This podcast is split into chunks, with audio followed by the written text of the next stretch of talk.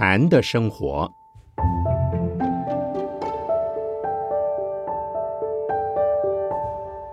圣严法师著。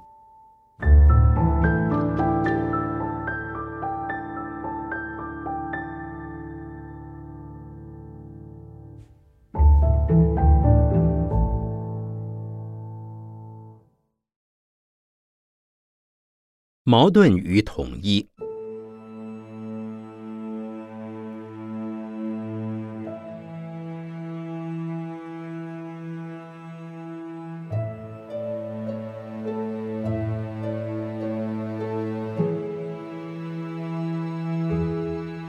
有一次，大概在一所小学，看到墙上画了很多圆圈，每个圆圈都漆上不同的颜色。目的在教学生识别它们。可是如果叫我来认，只认得红、黄、蓝、白、黑、紫等五六种颜色，其他各类由深入浅的颜色有二十多种，我都无法精确且自信地说出来。比如橙子应该叫橙黄、橙绿还是橙红？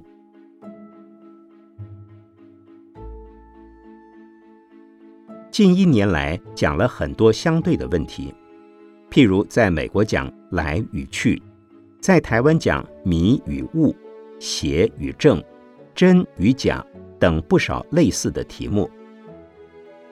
这不是我发明的，在六祖坛经里记载，大师将圆寂前召集弟子们做最后的遗训：吾今教汝说法，不失本宗。先须举三科法门，动用三十六对。也就是说，若能通达了三类共三十六个相对的名相，方可为人说法。因为我们这个世界的人，就是喜欢用对和错、黑和白、上和下、善与恶等二分法作为标准，来评断是非曲直。黑不是白，白不是黑，好不是坏，坏不是好。这种二分法的观念，在东方虽有儒家的中庸之道，佛教的中观哲学，但在一般的观念中仍是受欢迎的。在西方，不论是宗教或哲学，都是强烈相对的二分法。中国人主张中庸之道。但是孔子于《论语为政》云：“公乎异端，斯害也已。”不主张君子们研究易学。韩愈的《进学解》则更主张底排异端，攘斥佛老。因为尊王攘夷的夷夏之变，一向是儒家的立场。佛教的学者们也会执着于破斥外道的异迹。所谓异端，就是站在我这一边看你那一边，站在我的立场来批评你的立场，这是主观，不是客观。可是又有几人能够保持纯客观的理性态度呢？中庸应是站在中间，不偏袒左右，好像看到两人争执时，自己站在中间，而说：“你们都对，你让一点。”他让一点，不就好了吗？在西方来讲，真理就是真理，对的就是对的，怎么可以对一部分呢？所谓比较性的真理，在西方是不容易被接受的。六祖坛经讲三十六对，例如生与灭、清与浊、烦恼与菩提、愚与智。邪与正，舍与谦等，类似如此的论点，是不是就和西方人一样呢？当然不。西方人说，不上天堂的就得下地狱。到地狱以后呢？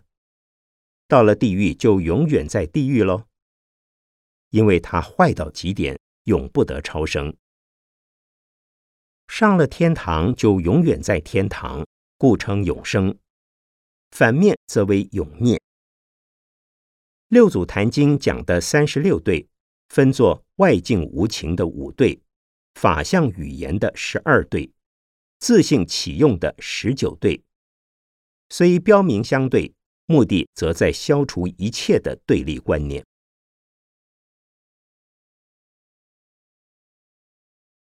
最近有一位乡土文学的作家宋泽来先生给我写信说。他初看到六祖坛经的三十六对时，甚为疑惑。相对的话，就是生与灭、愚与智；相即的话，便是烦恼及菩提、生死及涅盘了。他发现三十六对的每一对中间，不是一条的分线，而是两条的等号线。不过，若从凡夫的立场来看，画上等号就麻烦了。比如说，小孩子等于大人，男人等于女人，爸爸等于儿子。如果真的这样子相等相及，岂不造成天下大乱？当然，宋先生的看法也没有错，那是要通过修正经验的结果，所以应该说，不同的分线。慢慢的转变成为等线，不是一开始就相等的。诸君见过磁力线的符号吗？刚开始是矛盾不统一的，经过训练，慢慢的引导，渐渐的就会趋于统一的。如果照西方的说法，相反就是相反；照东方的说法，相反有时是相成。往往有些事情歪打正着，做错了事，结果反而帮了忙；打偏打歪了，结果是打对了。这不是原则，歪打正着的机会不多，多半是打错的。那是或然而非必然，唯有通过训练，时可成为必然。如果大家凡事一开始就歪打，而希望正着。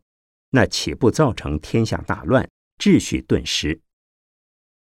所以无条件的讲相等、讲统一，反而会形成更严重的矛盾现象。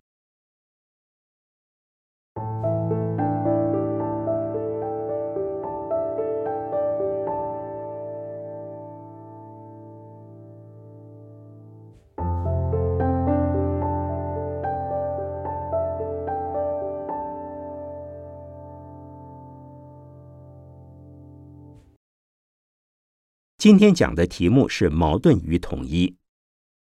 诸位到这儿来听开示，我们之间是矛盾还是统一呢？现在有百多位听众认为和我圣言之间是矛盾的，请举手。有三个人认为是统一的，请举手。没有，不是矛盾就是统一。大概你们多半是守的孔老夫子的中庸之道吧？不矛盾也不统一，是矛盾又是统一。像我一开始讲到颜色的问题，像红色又不是红色，像黄色又不是黄色，由三种原色变化成各种不同的混合色，便是矛盾中的统一，统一中的矛盾。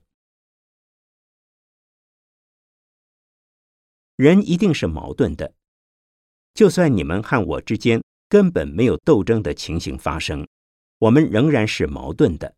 想法、看法、感觉不一样就是矛盾，有你有我就是矛盾，只是矛盾的程度不一，有比较的矛盾，有绝对的矛盾。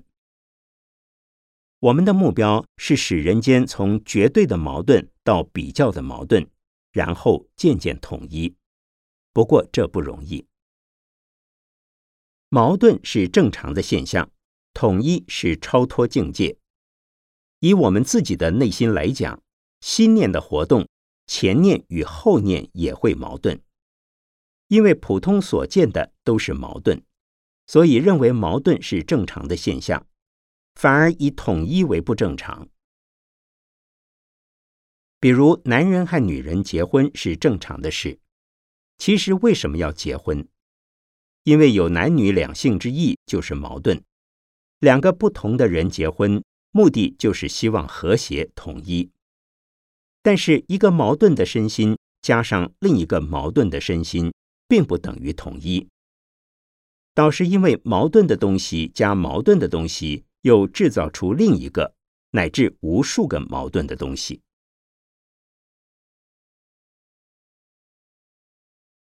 有一位居士问我：“中国佛教会的出家大德们为什么要跟中华佛教居士会对立？”我说。居士和出家人是两个不同的团体，当然是对立的了。他说：“都是佛教徒，居士会的居士们都是出家人的信徒，怎么还会对立呢？”我告诉他：“丈夫和太太都是一家人，对不对？但是太太就是太太的立场，丈夫就是丈夫的立场，这是对立的，不能说太太不叫太太，丈夫不叫丈夫。”他又问：“佛法不是讲平等、讲和合吗？”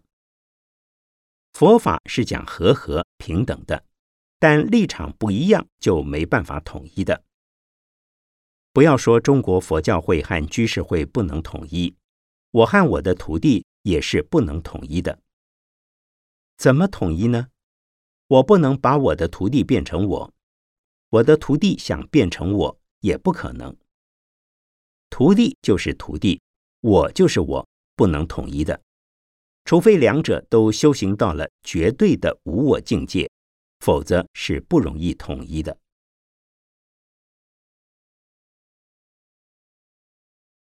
因此，我们如果自觉训练不够的话，便要继续训练；尚未训练的，要开始训练了。诸位来学打坐是为什么呢？我想诸位是要学训练自己的方法。训练自己有两方面：一是训练体态、体能和体力；二是训练心念、心力和心相。我希望新来学打坐的人能继续不断的学下去。可是愿意接受训练又能继续不断持之以恒的人不多，所以人间到处见到矛盾。很少见到已经统一了自己，又能和他人统一了的人。所谓和他人统一，意思是说，不是我去统一人，我们自己不可能用压力统一其他的任何人，他人也不可能来把你统一。你想统一人，人家也想统一你，彼此的立场是矛盾的，要求统一。唯有自己从内心做功夫，那就是修行。从修行中使内心世界的矛盾渐渐统一了，你便不会再受外境的干扰，这便叫六根清净，而得自由自在。所谓使内心世界统一，即是不向自己身心之外求统一，不是要征服自然。也不想克服外在的魔障和魔境，而是先把自己内心的冲突矛盾平息了、统一了再说。身外的不必克服，也无从克服起。自己和自己的矛盾尚未统一，怎么奢望克服自己和他人之间的矛盾？平常有所谓“身不由己”，是指身体累就是累，痛就是痛。不听心的指挥，又有所谓心不由己，是指自己的心在前念和后念之间也是矛盾的。没有修行的人，尚不能看清自心的矛盾。如果真正开始用功后，便会发现你自己不能支配自己的心，也无法控制自己的心。前念不能指挥后念，现在这一念。不能料想下一念是什么，也很可能你的后一念会反对前一念，这还是微小的矛盾。通常为大家所知道的，则有理想和现实的矛盾、感情与理智的矛盾等等。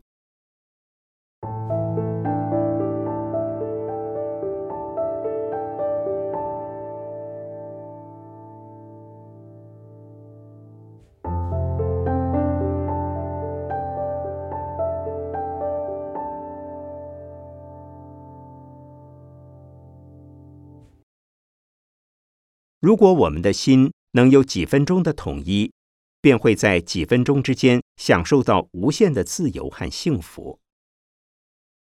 所谓统一，便是没有其他念头，在统一情况下保持念头不变。比如念佛，一直念下去，心里没有其他东西。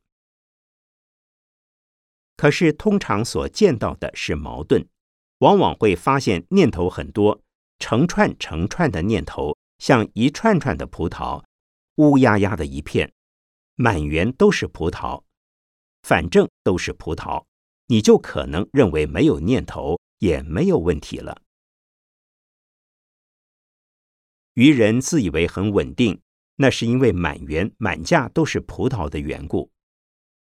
如果葡萄园中东一串西一串看得清清楚楚，那已是正在用功修行者的境界了。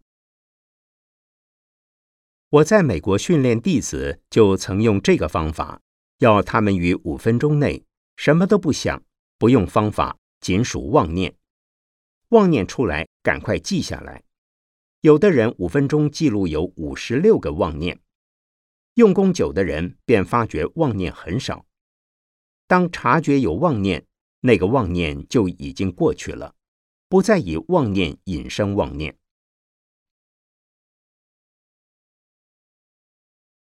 我通常教的修行方法是数习观。数息的方法本身就是妄念，就是矛盾而非统一。用不同的数目来数连续不断的呼吸，呼吸是连续不断的，数目是有次第的，本身就矛盾。但因为把它们编号之后，便将混乱的矛盾变成规则的矛盾和有轨道的矛盾。诸位看过市场里一串串的螃蟹吗？每一只螃蟹都会七手八脚的爬。若把它们一只只的绑起来成为一串，虽然还有个别的矛盾，每只螃蟹串起来后像一只大蜈蚣。蜈蚣本身是统一的，但它们还有很多脚在动。到了这程度，便是统一之中尚有矛盾，这已是修行的第一步了。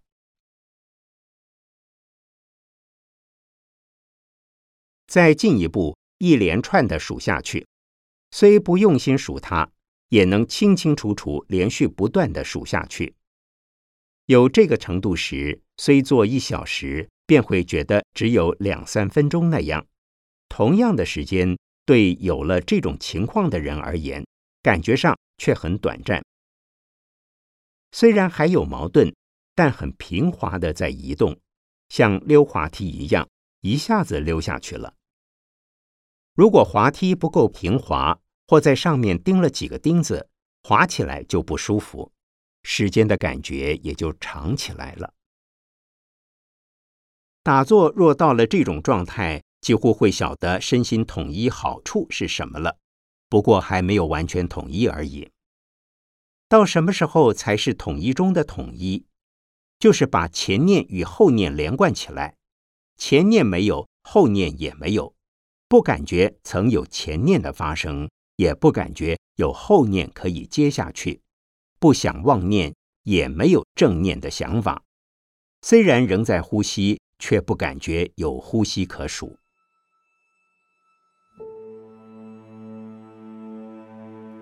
前念没有，后念没有，佛学上的名称为前后际断，这是功夫的话。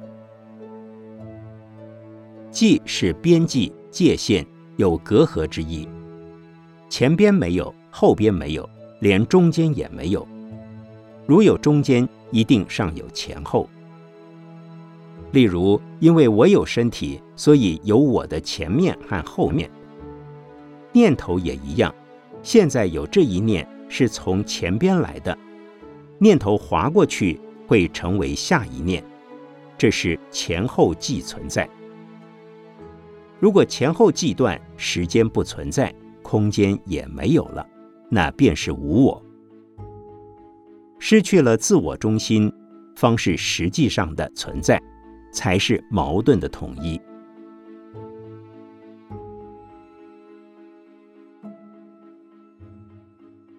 修行要不断不断的努力，渐渐使心得到统一。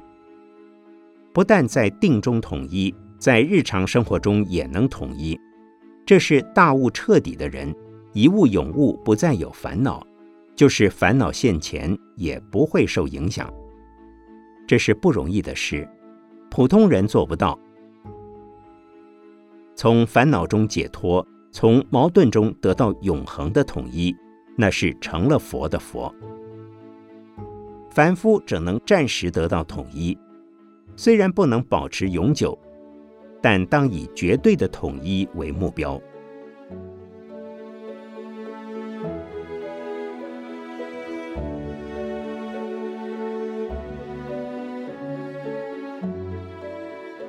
一九八三年四月十日，北投农禅寺。